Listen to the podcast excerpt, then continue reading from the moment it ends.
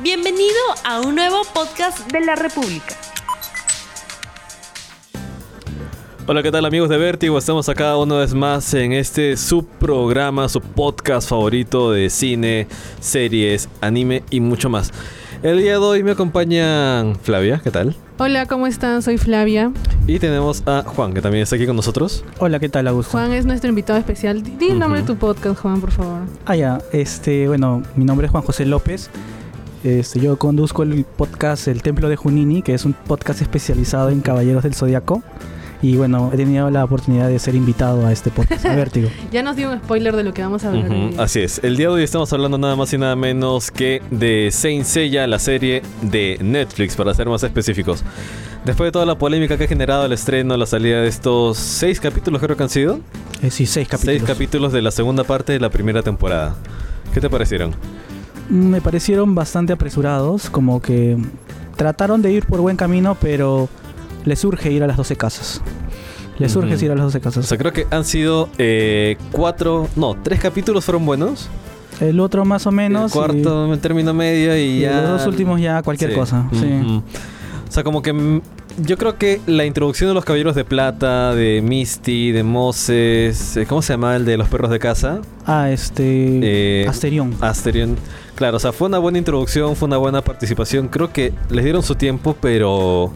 Al como- que le debieron ma- dar más tiempo es este Argol de Perseo. Mm, también. Y el sacrificio de que hace Shiro, pues.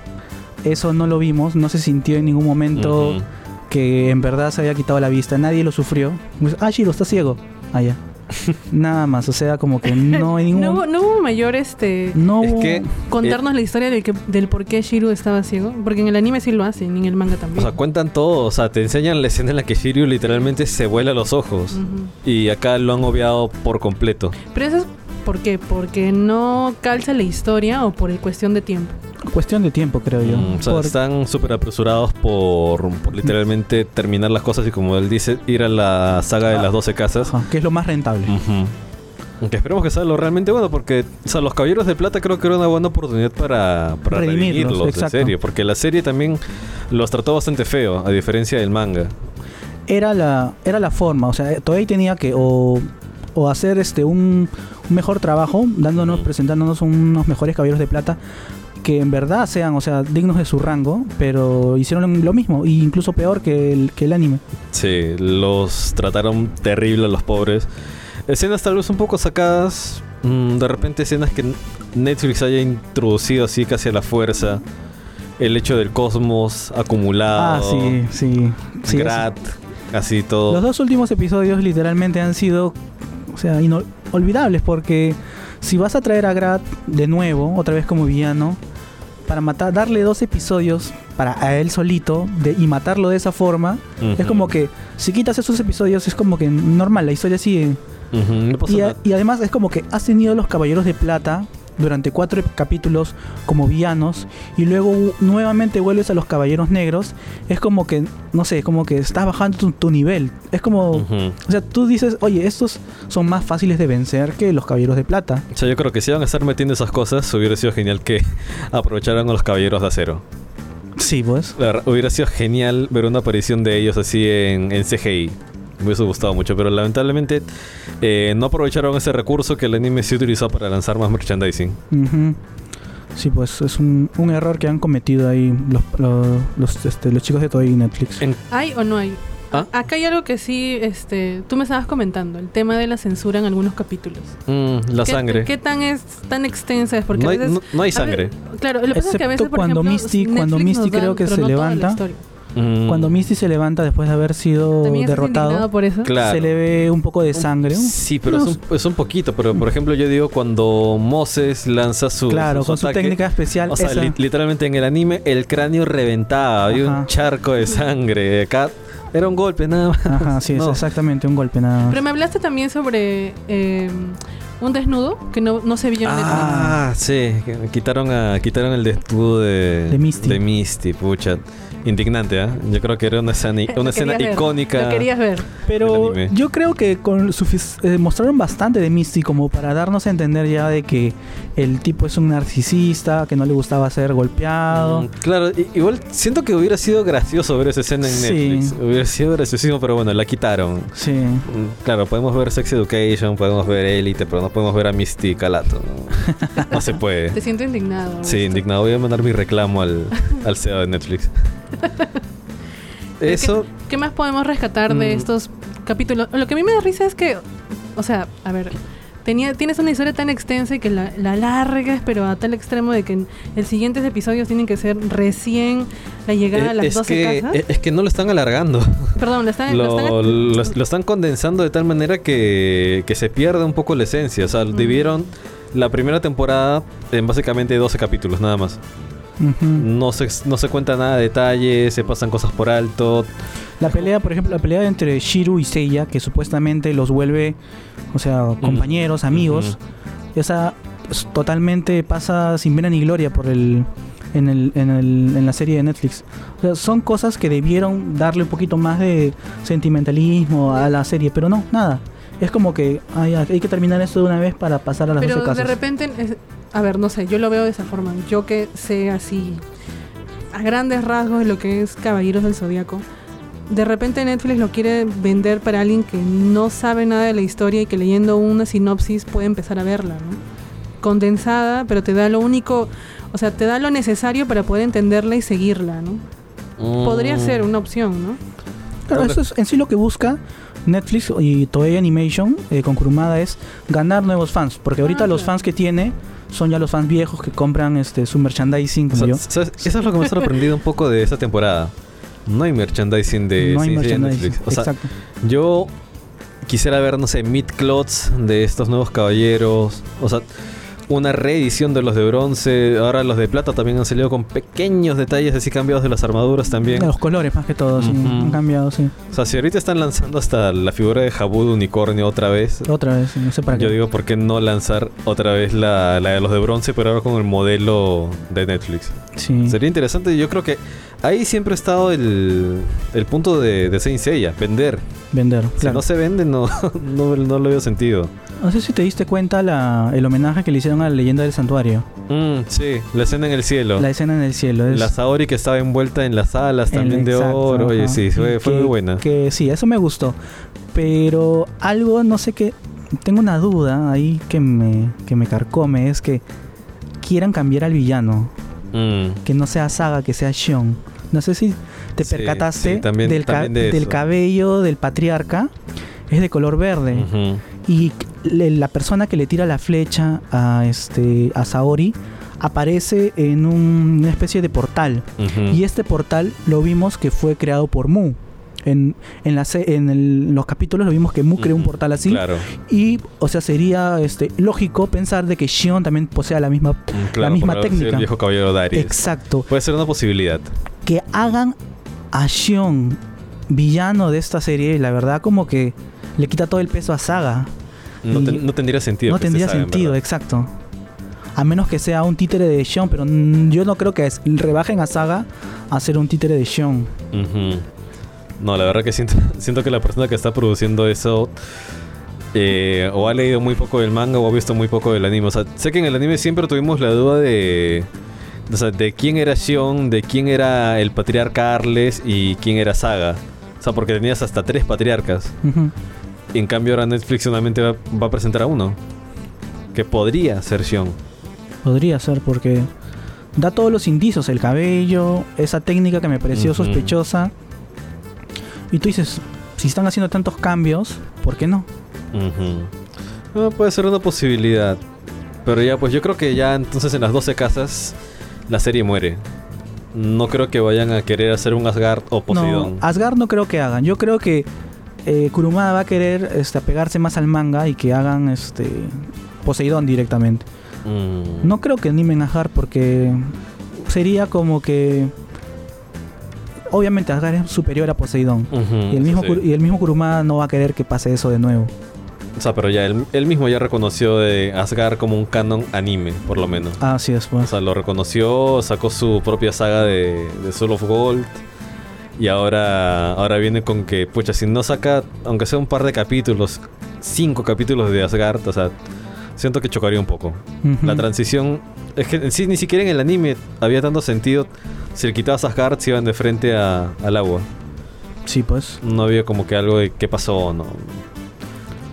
Espérate, a ver, explíqueme ¿Qué? una cosa. ¿El propio autor aceptó el, esta historia con, con el estilo de, de animación? Claro, a Kurumada solo le importa la plata. Así es. Bueno, es cierto, pero a ver, si tú eres el autor de la historia y ves una, una animación que el fan no está acostumbrado, ¿hasta qué punto te arriesgas? Dejando de lado el tema del dinero, ¿ah? porque a ver, yo también si soy el autor quisiera más dinero y que hagan lo que quieran con, con mis obras, pues, ¿no? Es que el detalle está en que si alguien viene y te dice, oye, ¿sabes qué, Kurumada? Yo, yo sé de estas cosas y yo sé que va a funcionar. O sea, tú sabes de manga, sabes de anime, pero no sabes de lo que yo sé. Así simple. Pero entonces ahí también podemos hablar de cómo se arriesgó por el tema del doblaje, ¿no? Y ahí hablamos de lo que pasó Mm. con la primera parte de esa primera temporada, ¿no? Que la gente criticó, hizo lo que quiso con el doblaje, por lo menos para Latinoamérica. No, pero el doblaje en sí no tiene nada que ver con Kurumada. no, no, ya sé. O sea, me refiero a, a acceder a, a darte un material. Él accedió al material de Netflix. ¿Y qué es la consecuencia? Que Netflix obviamente lo produzca y en la producción ingresa un doblaje. Un doblaje que en la primera parte fue muy criticado. A eso voy. El tema de, de aceptar que usan tu obra y que ya, o sea, acepto y lo que hagan con mi obra, pucha, es otra cosa. Mira, a Kurumada le, le gusta que hagan, que utilicen su obra siempre y cuando esta obra no se vuelva más popular que su obra original. Por ejemplo, Punto. pasó con Shiori Teshirogi en Los Canvas, Ya. que la obra de Shiori 1, que tuvo más, más volúmenes en el manga que el, que el mismo manga clásico, dos, que tenía más popularidad, más aceptación eh, que, el, que, la, que el manga clásico, que los dorados tenían más participación que en el manga clásico, y esto como que generó dos bandos. Generó los bandos de los puristas que están a favor de Kurumada y, que está, y el otro bando de los que les gustaba esta nueva, esta nueva historia. Eh, ¿Qué hizo Kurumada? Pues desprestigió la- la- esta obra spin-off y creó su propia historia de la Guerra en Santa Antigua. De esta forma, el- la, la historia que al comienzo había nacido como una historia canon, quedó fuera de la, de la, del, del canon, pues. Claro, eso es lo que, por ejemplo, uno que no es tan fan o que no es tan seguidor de, de la historia detrás, no sabe, pues, ¿no? y, y diría, pues, no, ay, pero ¿cómo, ¿cómo es que ha aceptado que veamos a un Saint Seiya producido de tal manera? Pues, ¿no? Por lo menos yo lo veo así, ¿ah? O sea, Yo, creo que no sé tanto de Saint Yo Seiya como creo que como te digo, o sea, es el hecho de que a Kurumada ya le han metido la idea de que sabes que esto en Netflix, en televisión va a funcionar así hoy en día. O sea, lamentablemente tu fórmula de hacer más capítulos no va a dar y no se puede contar toda la historia. Hasta cierto punto de repente le hayan dado la historia escrita condensada, diciéndole, ¿sabes qué? Se va a ver esto, esto y esto, que es lo más importante y hasta ido más. Ya, pues él habrá, él habrá dado su visto bueno. Mm, está bien. Ahora, lo otro, el doblaje. Que- Sabía que querías llegar a eso. ah, si quería lo del doblaje. Solamente lo que te una, decía. una sola voz ha fallado. Lo que te decía, en la Una primera sola. parte la gente los mató. Creo que rescató uno que otro. No, Pero en, esta, no, es en que- esta parte, Es ¿qué que, o podemos sea, el, rescatar? el doblaje de todos los caballeros en general está bueno, solamente es uno el que, Por el eso. que está matando y, todo. ¿Y ahora podemos rescatar a alguien o continúa igual que la misma la primera parte? Eh, creo, No, que son rescatables. creo que son rescatables. Yo he escuchado a Pegaso y es el No, mismo. no. actor. Ha mejorado, obviamente. Pero sigue, sigue, Sigue- siendo, sigue, sigue- siendo malo. O sea, sí. si vas a colocarlo al nivel de profesionales, porque en esta segunda parte de la primera temporada tuvimos el regreso de René García, que estuvo como, como Asterion. Y fue, fue una muy buena voz, en verdad. René García no era, era este No. la voz de Freezer. Ah, Ah, este, error, error, error. Claro. Javier, ¿Cómo, cómo no. se llamaba? No. Esto. Bueno, ya la voz de Freezer, ahí, ahí me tonteé. Gerardo. Gerardo Ribeira, Ri- Reyero. Él, es, él es la voz de Asterión. Claro, él volvió. Como que tuvimos una pequeña introducción de alguien incluso más profesional y colocar a un. Es como darle colo- un protagónico a, un, a una a un persona. novato, a alguien que no sabe. Exacto. Es como que. No sé, la verdad. A mí tampoco no me, no me pareció. Habiendo tantos actores buenos, como por ejemplo en la saga de Hades, la versión de televisiva se lo dieron a, a un actor que hizo la voz de Yu-Gi-Oh! que me gustó bastante con su doblaje. No recuerdo Que- su nombre. que creo ahorita. que hemos tenido hasta dos doblajes de Seiya, muy aparte del de Jesús Barrero. Claro, estuvo, Y ambos eran muy buenos, en verdad. y estuvo el de la película de Abel también. Esos dos. E incluso el caballero que hizo, el actor de doblaje que hizo de Sean, de la versión hombre, se, eh, se animó a doblar un extracto de Senseiya de Netflix.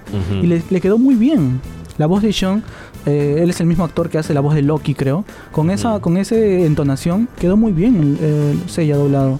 Ese es el problema con, con lo del doblaje. O sea, no estoy en desacuerdo con que eh, Martiñón sea quien le dé voz a Sean. Pero, pucha, hubiera sido genial tener a todos los caballeros puros con su, con su doblaje original. O sea, el de Yoga también se cambió.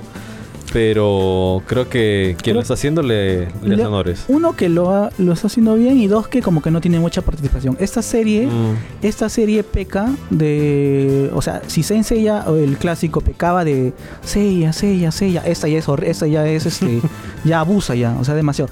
No han tenido una, una pelea decente hasta ahora. O sea, Ujú. el resto de caballeros.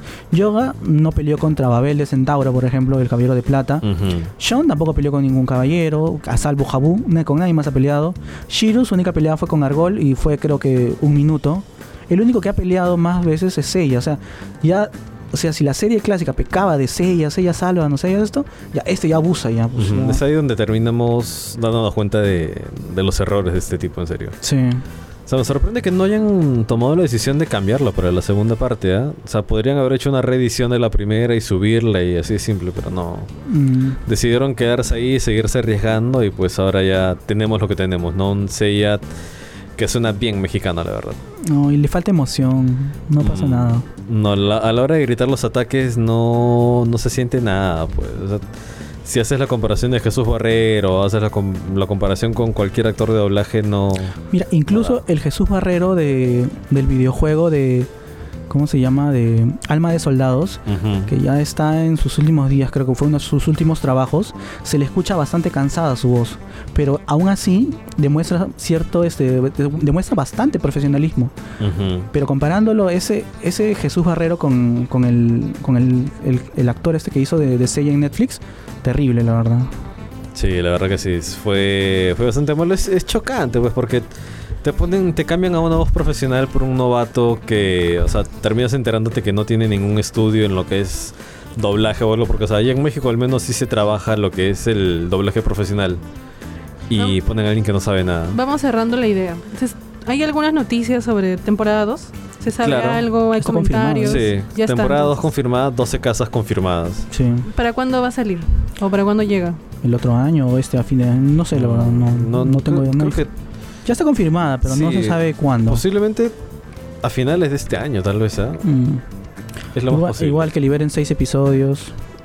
Ay, le van a hacer Mm. Sí, pues. Pucha, me pregunto cómo van a hacer con todo el desarrollo de los caballeros dorados, porque es. Yo creo que no van a tener, simplemente. es la parte más extensa, creo, ¿no? Un- Sí. Una de las más extensas. No creo que tengan mucho desarrollo. Van a ser así como en la serie clásica. El malo, un malo genérico que aparece, Mm. tienen que vencerlo. O sea, porque en la leyenda del santuario lo que hicieron fue como que, pucha, ya una, dos, tres peleas y después vamos a hacer que todo se revuelva y lo vamos a juntar en un solo sitio. Exacto, ajá. En, acá no sé cómo vaya, cómo vaya a funcionar el tema de las 12 casas. Yo creo que esperemos que se respeten ciertas peleas que en la leyenda del santuario no se, no se dieron. Ujú, Como Iki contra, contra Shaka, ujú. como Shura contra Shiru, como Afrodita contra, contra Andrómeda. Claro, que son la- que son peleas peleas- emblemáticas. Afrodita es y será siempre mi personaje favorito. O sea, porque Yo ahí se... detesto a Afrodita. Oh, ay, me encanta. Yo detesto a Afrodita porque yo soy Pisces. Ah, Ay, sí. ahí está. Él, él estuvo feliz cuando los cambios, entonces. Exacto. Vamos, vamos cerrando la idea y, a ver, Juan, Dime. lo bueno y lo malo, así, concreto, de, de estos nuevos capítulos. Lo bueno es que va este va a traer nuevos fans, de todas maneras, así la obra sea fea, va a haber una nueva generación de, de- de jóvenes que puedan crecer viendo Caballero del Zodiaco y tal vez se animen a ver la obra clásica original, que está ¿no? publicada ahí en, en Netflix Claro, igual. sí, sí. Eh, eso es un punto positivo. Otro punto positivo vendría a ser este, la incorporación de actores de doblaje, los originales, que hayan, que hayan tenido la oportunidad de tomar nuevamente sus papeles. Creo que todos, todos los, los principales, a excepción de Seiya, que el actor había fallecido, volvieron a tomar sus papeles. René García, No, excepto René García, obviamente, por no sé por qué problema porque no. él es, él da voz Él era yo. Él era yoga, Yoga, pero ¿no? ¿no? sé por qué no lo pusieron de nuevo, no, no lo llamaron para esta vez. Eh, esos dos puntos me gustan mucho de, de Senseiya, que va a traer nuevos fans y de- del doblaje que a pesar de no ser, no ser tan este, no ser tan bueno, trataron, aunque sea de, de los personajes clásicos, originales, respetarlos. Eh, y bueno, en lo, en lo negativo hay bueno, los cambios, obviamente, los cambios. eh, los cambios así sean a veces, este, pues, si, pues si son pequeños, si son justificados, está bien. Pero, por ejemplo, el cambio de, ya, ya habremos visto, de, de Andrómeda, Claro, cuando altera la historia ya de Andrómeda, fan, pues, de ¿no? Andrómeda que sea, que sea mujer, y así es Claro. mujer, entonces ponle máscara, pero no tiene máscara. Mm. Pero es- va, va en contra de la historia Exacto. canon, pues, ¿no? Eh, bueno, el, el doblaje obviamente de, de Pegaso, que a nadie le gusta, y que, las, que, las, que la historia sea demasiado, demasiado, este, ¿cómo se llama? Compacta para... Mm. Una buena, una, una buena historia no se puede contar en cuatro capítulos. Pues. Sí, es cierto, y un clásico todavía. Ujú. Ujú. Tú, Augusto, cerramos contigo. Lo bueno y lo malo. Lo rescatable, en realidad. Lo rescatable creo que es la animación que tuvo. En verdad me gustó mucho el, el CGI que le pusieron, ¿Estás a los favor de- colores. De, la animación. ¿Puedes creerlo que a mí? No, Sí. yo no lo paso. O sea, yo, yo- es O que, sea, bueno, yo- yo... me quedé con la idea del anime, ¿no? O sea, he llegado a un punto en el que sí, o sea, llego a pasar ese, ese rediseño, ese CGI, o sea, se ve atractivo, tiene buen movimiento, los ataques se ven bonitos, los efectos son chéveres, pero mm, morimos en el doblaje. O sea, me he dado el detalle de verlo hasta en la versión japonesa, que lo hace ver mucho mejor en verdad. Mm. Es mucho más atractivo y se utilizan a los seiyus originales de años. O sea, los viejos siguen ahí. No, creo que ya no, ya. Eh, Toru Furuya sigue. Está Toru Furuya, Toru porque Furuya, es el Seiya. Kurumada lo despidió. Eh, los despidió después de la vaina de, de Overture, pero Ajá. o sea, regresaron para hacer más doblaje. ¿Ah, sí? Sí, Mm, es Toru porque- Furuya el que está. Porque recuerdo que Hades, eh, a partir de Hades y Saint Seiya, Ujú. Saint, Seiya Show, creo que es otro actor el que hace Claro, Seiya. ya, el de Cynthia Shaw sí es otro. Y a partir de Hades Infierno hasta. Delicios es otro actor también que hace. Claro. Pero acá como que también fue el regreso. Ah, o sea, el- al escuchar su, su grito. Yo todavía no lo he visto, no lo he visto en japonés, así que. o sea, sí, es reconocible, ¿verdad? Te vas a dar cuenta al momento. ah, sí. Como que agarré y cambié el doblaje. Me había olvidado que. Augusto sabe hablar japonés. No. Lo entiende, lo entiende. No, está Lo interpreta. eh, Está subtitulado, está subtitulado. ya bueno, creo que eso fue todo entonces por el día de hoy. Gracias Juan por, por habernos acompañado en este podcast. Gracias a ustedes. eh. Y nos reencontraremos en una próxima ocasión como ustedes estuvieron. Flavia Paredes. Augusto de la Fuente. Hasta una próxima. Chau, Adiós. chau. Chao, chao.